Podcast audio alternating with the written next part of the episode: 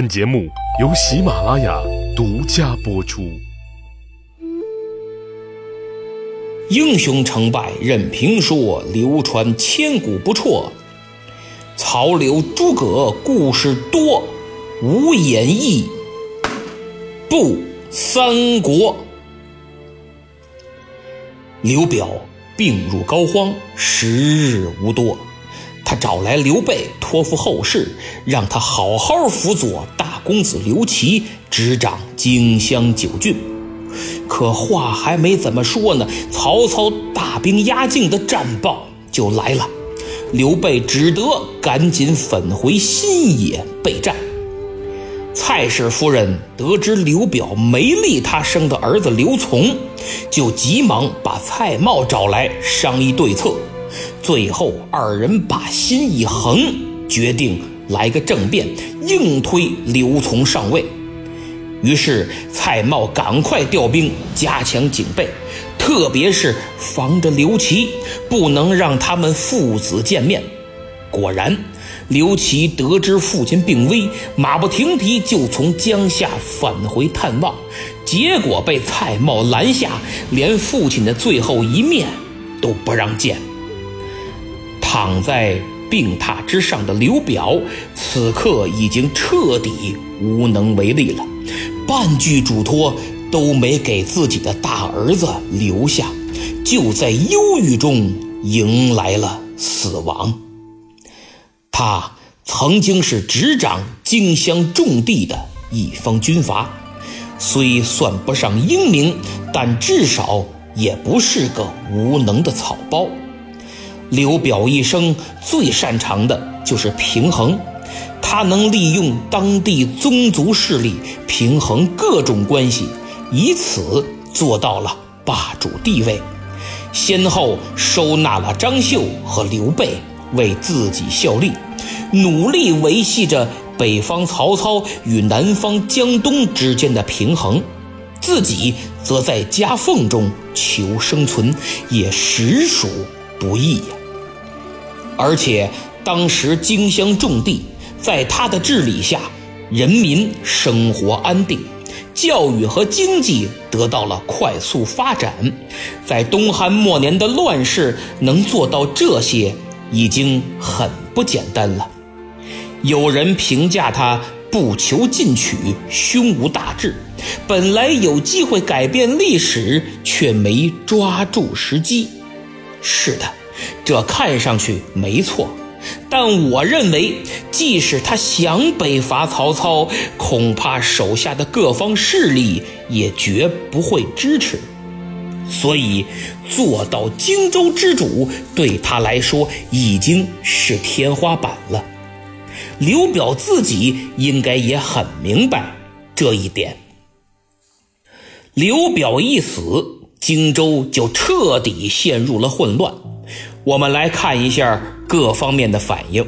先说曹操，曹丞相应该庆幸自己出兵出的正是时候，很及时啊，否则晚了，刘表一死，孙权和刘备觊觎这块地盘已久，不知这荆州会落到谁的手里。但无论落到谁手里，对曹操来说都会是个大麻烦，这是绝对。不能接受的，孙权呢？面对曹操大举南下，他的选择是静观其变，收缩防线，伺机而动。再看刘备一方，诸葛亮最担忧的就是蔡氏肯定要夺权，曹操又大举进犯，这荆州不管是落到蔡家手里，还是曹操手里，对刘备都不利呀。只有他刘备亲自拿过来，才有生存的机会，否则后果不堪设想。刘备呢，自然是懂得诸葛亮的用意和苦心，也懂得拿下荆州的战略意义，但他的想法是刘琦继位，自己辅佐也挺好，因为跟刘琦关系很不错嘛，之前还有救命之恩。那如果不是刘琦，而是刘琮继位，嗨，凑合也能接受。毕竟也是侄子嘛。但要是现在就直接拿下荆州和侄子抢地盘儿势必会被天下人耻笑，因为当年落难之时，人家刘表对他可有收留之恩呐。所以刘备觉得就这么把荆州拿过来，那可是既对不起死的，也对不起活的，更与他一贯主张的仁义价值观严重不符。刘备之所以标榜仁义，时刻用仁义的标准来指导自己的言行，是因为他坚信北方曹操占尽天时，南方孙权占的是地利，自己就只能占人和了。人和即民心，得民心者得天下，所以必须要讲仁义，必须把民心所向。作为自己立足的根本，可接下来事态的发展虽然让刘备体会到了民心很重要，也让他体会到了人心很可怕。过后咱们再讲。那么以上的分析说的都是外围势力的反应。而处在核心位置的蔡瑁，比他们任何人反应都快。刘表刚死，他就立刻篡改遗嘱，立刘琮为荆州之主，然后密不发丧。当然，主要指的是不告诉刘备和刘琦呀。他还分兵据守，严防江夏和新野有变。又诛杀了一批提出反对意见的大臣，把支持刘琦和刘备的势力通通剿灭，从而彻底掌控了军政大权。以上的行动效果显著，我们不得不承认蔡瑁同志维护自身利益、搞内部斗争是很有一套的，应该说是有好几套。这一波操作下来，十四岁的刘琮就顺利坐上了宝座，但他屁股还没坐热呢，曹操就已然大军压境。以刘琮同志为核心的新一届领导班子，根本顾不上搞什么典礼仪式和见面会之类的程序了，紧急召开了第一次会议，中心议题就是接下来怎么办。抵抗还是投降啊？面对这个议题，初中都没毕业的刘琮简直是哭笑不得。但接下来他就没有笑，只有哭了。本次会议虽然内容很重要，但程序却很简略，像什么讨论、商量。论证啊等等这些环节通通都省了，直接就进入了决议阶段，投降。在以蔡瑁为首的实权派大臣大力倡导下，傅训、蒯越以及当时有名的大才子，我们前文提到过的蔡邕、导吕相迎的王粲啊等等这些大臣是纷纷支持响应。之所以意见能如此统一明了，原因很简单。首先，在他们看来，曹操代表的是朝廷，我们是地方，投降中央天经地义。第二，实力相差悬殊啊，抵抗无异于以卵击石。第三，也是最重要、最实际的一点，就是投降之后啊。大家还可以接着做官没有任何影响，只不过换个老板而已。至于刘琮嘛，是走是留是死是活，那都无所谓。面对众文武一片投降之声，刘琮心里是一百个不情愿。他虽然岁数小，但智商并不低呀。心想：难道父亲留给自己的基业？就这么拱手相让了吗？哎，可现在又能怎样呢？他看了看这些大臣，这眼前的局势也不是自己能控制得了的。这一着急，小孩的本质就暴露出来了，张嘴来了一句：“我我我我得去问问我妈。”各位想想，他妈当然听他舅舅的，娘家人最亲吗？于是荆州集团新任董事长刘琮上台之后发布的第一道命令就是散伙。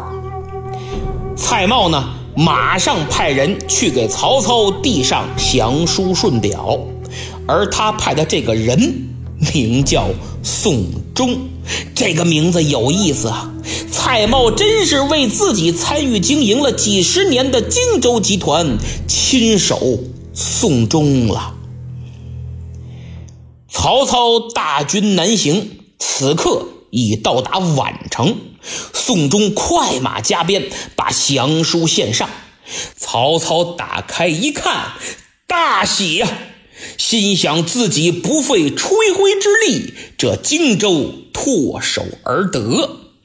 他得意洋洋的看了看跪在底下的宋忠，来人，重赏啊！谢丞相，你回去告诉刘琮。让他出城迎接我的大军，他可永为这荆州之主。宋忠一分钟都没耽误，赶紧回去传话。很快，刘琮投降的消息就传到了新野，刘备当时就傻眼了，顿时有一种悬空的感觉。他本打算背靠荆州，拼死抵抗。可这么一来，自己已经变成了身陷重围的孤军，还放手一搏呢？我拿什么搏呀？此时此刻，真是连骂街的时间都没了，跑路要紧。这也是诸葛亮此前所预料的最坏局面。他也同意刘备的意见，目前来说，除了跑路，别无他法。二人商议之后，决定弃西野奔樊城，赶紧跑，不跑真来不及了。在安定了八年之后，刘备迫不得已再次拾起了自己擅长的业务——逃跑啊！哎呀，这也算重操旧业。不过，跑归跑，给曹操准备的坑还得继续挖呀。此时，探马来报，曹兵已到博望。诸葛亮马上安排人员张贴告示，晓谕全城百姓，说曹兵来犯，无问老幼，愿从者可皆随我等往樊城避难，不可自误啊！好家伙，这下新野县城顿时就沸腾了，百姓纷纷响应，扶老携幼，众口一声。说不管逃到哪儿，我们都要跟着刘皇叔。看到这个场面，刘备十分感动，泪如雨下。之所以能有这个结果，主要得益于刘备这几年在新野的口碑：仁义肃助，待人至善，政务清廉，公平公正。当然也得感谢曹丞相在另一边的默默付出、辛苦的捧哏呢。曹丞相当时以屠城闻名天下，所以百姓宁肯背井离乡跟着刘备逃亡，也不愿意留下等死。很快，这新野就变成了一座空城。诸葛亮马上主持召开了军事会议，为自己出山以来的第二战做了精心部署。他命关羽领一千军士备足沙袋，到白河上游埋伏，用沙袋把水堵住，这水位是越高越好。待今夜三更天后，只听下游人喊马嘶，便放水淹之，然后顺流而下。掩杀敌军，他命张飞率一千军士去柏林渡口埋伏，因为此处水势最低，届时曹军被淹，必往此处逃窜。三将军，你就在此伏击，不得有误。得令。诸葛亮又命赵云领三千人马分为四队，自己亲率一队埋伏在东门之外，其他三队呢分别埋伏于南、西北三面，等于把这新野县城就包围起来了。孔明已经安排人在敌军到达之前，于民房的屋顶多多放置硫磺、焰硝等引火之物。这曹军入城啊，必然安歇于民房之中。子龙将军，我已观天象，今夜黄昏必有大风。但见风起，南西北三面埋伏的人马便向城内民房射火箭。火起之后，就在城门外摇旗呐喊，封其出路，只留东门。到时你不要迎头截杀。先放曹军通过，从后追杀。天亮之后，会合关张二位将军，咱们收兵，奔往樊城。赵云领命。孔明又拿起一支令箭，给了糜芳与刘封，命他二人率兵两千，分为两队，一队打青旗，一队打红旗。在新野城外三十里的雀尾坡设伏，但见曹军前来，红旗走左，青旗走右，此乃疑兵之计。曹军必不敢追，你等暂且撤走，等今夜晚间城中火起，再去追杀败兵。一切部署完毕，诸葛亮冲刘备微微一笑。主公啊，请您与我登高瞭望，看今夜火烧新野。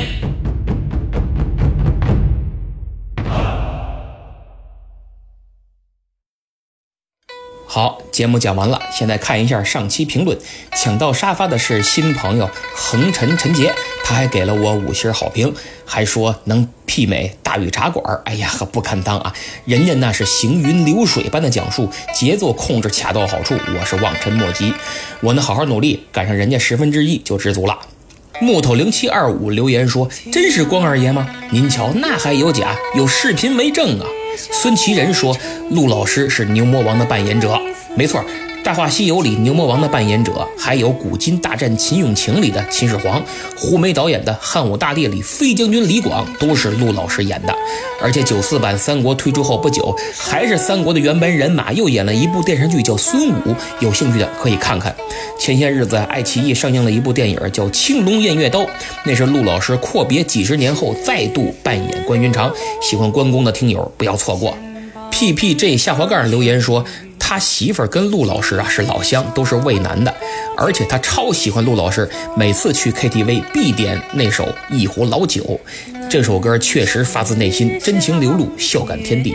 我想很多人都没看过这首歌的 MV 吧？陆老师亲自出演，非常感人，不容错过呀。三国迷哥说最爱听曹老师说书，这曹老师是谁呀？曹雪芹？您是不是走错片场了？天生爱笑的曹操对孔融之死发表了看法。他说：“不管你曾经对封建统治者做过什么丰功伟绩，一旦触及他根本利益，那就离祸灭九族不远了。文弱结局又如何呢？总归一句：顺我者昌，逆我者亡。”这位听友，我印象里年纪不大，很小，但把皇权专制看得那么透，很难得呀。中国古代君权神授，皇权至高无上，所以统治者做任何事儿出发点都是便于统治，说白了就是维护屁股底下那把椅子。这就不难理解为什么中国古代讲究三纲五常、伦理道德了，都是给你洗脑，让你效忠朝廷，忠于陛下。可是，一旦统治者认为你挑战他的地位了，或者存在这种可能，更有甚者太能耐了，功高震主，那就必死无疑。这时候，统治者怎么不讲仁义道德了？怎么开始罗织罪名、雷霆手段、除之而后快了？这也是为什么中国历史上那么多忠臣良将、名人志士死于自己人之手。所以，皇权专制必然带来勾心斗角、两面三刀、阴谋诡计，也必然会把优秀的人干掉。这就是中国古代文化中非常不好、极其要不得的东西。今人必须引以为戒。所以，我们看待中国古代文化，要取其精华，去其糟粕，批判的继承，这才是历史的眼光。最后说两位求点名的朋友，听友三二六七二八三四五和大案幺九零啊，后面这位呢早就给过五星好评了，一直没感谢，不好意思啊。希望更多的听友能响应关将军的号召，多多为节目点赞、评分和转发，特别是在朋友圈宣传一下，拉点听众在下，感激不尽。咱们周日再见。